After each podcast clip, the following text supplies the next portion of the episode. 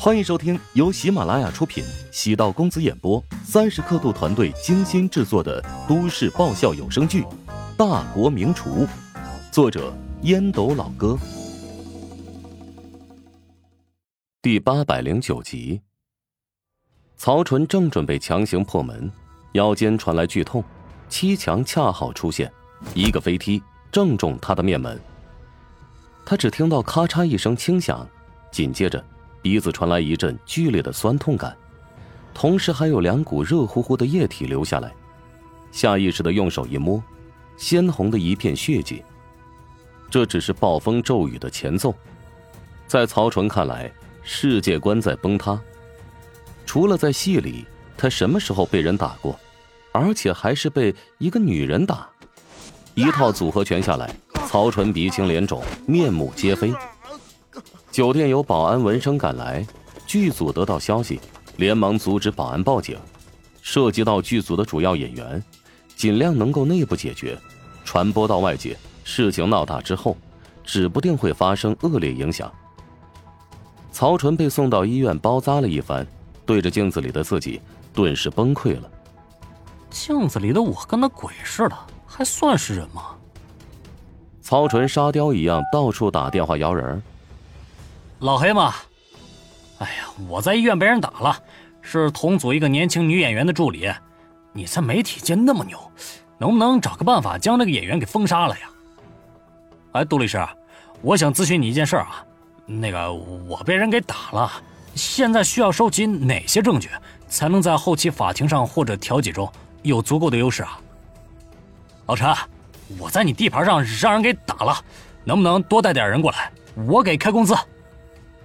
剧组副导演文虎走入病房内，见曹纯这鸟样，忍不住笑出声：“哈哈哈！都跟你说了那么多遍，别惹陶如霜，你怎么听不进去呢？”陶如霜在剧组里生人勿近，一看就没那么好招惹。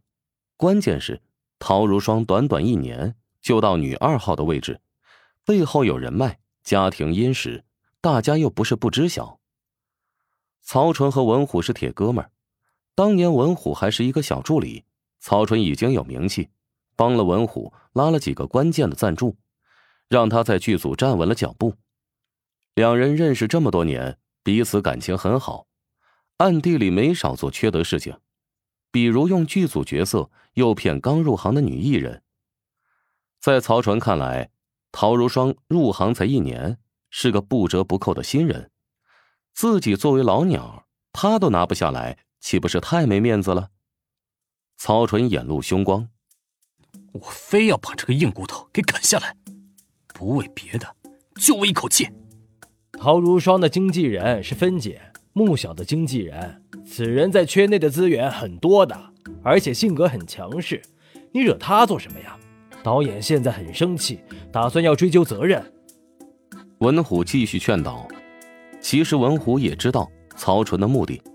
想借此机会，若能追到陶如霜，多了个强劲靠山。只可惜曹纯的方法用错了，一开始还温柔追求，如今忍不住想要霸王硬上弓。曹纯怒道：“我都被打成这样了啊！不追究陶如霜那个助理，难道还追究我的责任啊？这他妈还有天理吗？”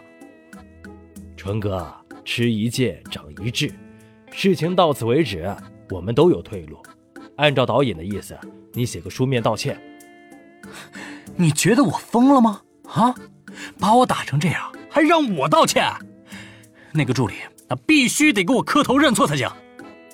文虎知道曹纯的意思，陶如霜有剧组罩着，但他的助理必须要接受处罚。文虎的手机响了起来，走到外面接通电话，过了十几分钟才走了进来。纯哥，完蛋！大事不妙啊！现在网上都在传你故意轻薄剧组女演员，被人发现后还被打进了医院。现在剧组正在安排公关协调，删除这个新闻。